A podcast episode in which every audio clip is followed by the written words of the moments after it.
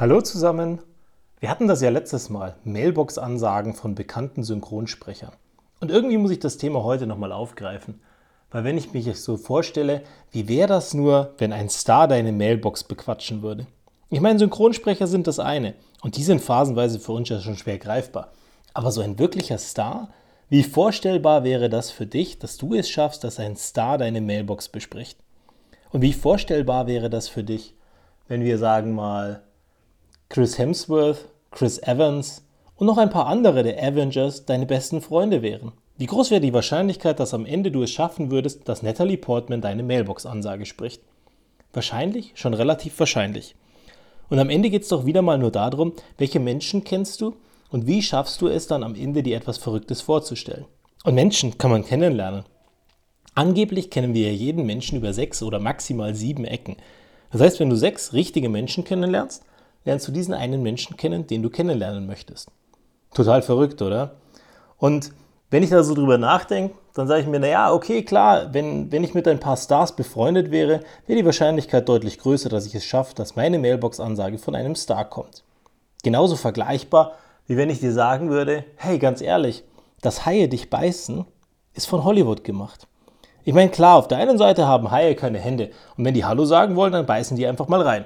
Das ist das eine, was man gelernt hat. Das andere ist, Haie greifen gar nicht an.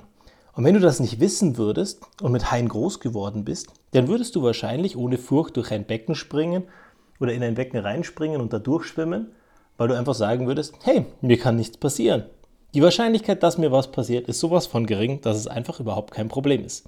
Wenn du aber normalerweise Hollywood gesehen hast, ein paar Filmchen dazu und hier und da ein paar Dokus über gefährliche Haie und ein paar Schlagzeilen gelesen hast, dann ist die Wahrscheinlichkeit relativ gering, dass du dir zutraust, durch so ein Becken zu schwimmen.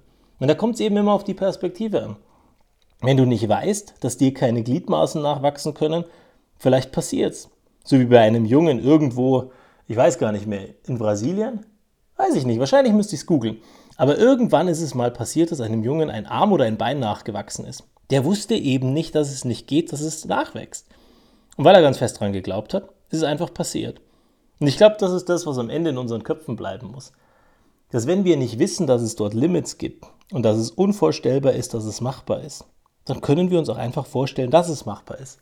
Oder unser zukünftiges Ich anrufen, angeblich geht das, und uns energetisch beraten lassen von unserem zukünftigen Ich. Oder, naja, mit dem Weg zumindest. Weil angeblich ist ja alles verbunden. Und wenn dein früheres Ich, dein zukünftiges Ich und dein jetziges Ich verbunden sind, dann kannst du auch einfach um Hilfe bitten. Und dann gibt dir dein zukünftiges Ich über die Zeit einen Tipp, in welche Richtung du laufen musst. Weil wenn alles verbunden ist, dann weißt du ja, dass du irgendwann dorthin kommst. Oder dein zukünftiges Ich kann dich beraten und sagen, wie es dorthin gekommen ist. Und deswegen ist alles total egal. Wenn du dir das vorstellen kannst, ist die Wahrscheinlichkeit relativ groß, dass du das auch erreichen kannst. Wohingegen, wenn du es dir nicht vorstellen kannst, es so gut wie unmöglich ist. Und das ist genau das, wo es dann heute aufhört mit, naja, das eine ist, was ich träume, und das andere ist, was ich wirklich schaffen kann. Und wenn ich es mir nicht vorstellen kann, dann ist es halt eben unmöglich. Aber wenn du daran glaubst und wenn du daran träumst und wenn du davon träumst und das in Realität umsetzen möchtest, dann ist es sehr wahrscheinlich, dass du das sogar schaffst. Und wenn du das schaffst, dann ist es wieder unvorstellbar gewesen. Für einige Leute, die außen standen. Und ich glaube, wenn wir ein bisschen intensiv suchen, finden wir genug Beispiele dafür, dass es Menschen gibt, die Dinge bewiesen haben, die eigentlich unmöglich sind. Und die Leute müssen wir suchen, ihre Geschichten hören und daran glauben, dass es auch für uns möglich ist, Unmögliches zu erreichen. Dann schaffen wir was, dann bewegen wir was und dann verändern wir was. Auch in den Bereichen, wo es für dich unmöglich ist.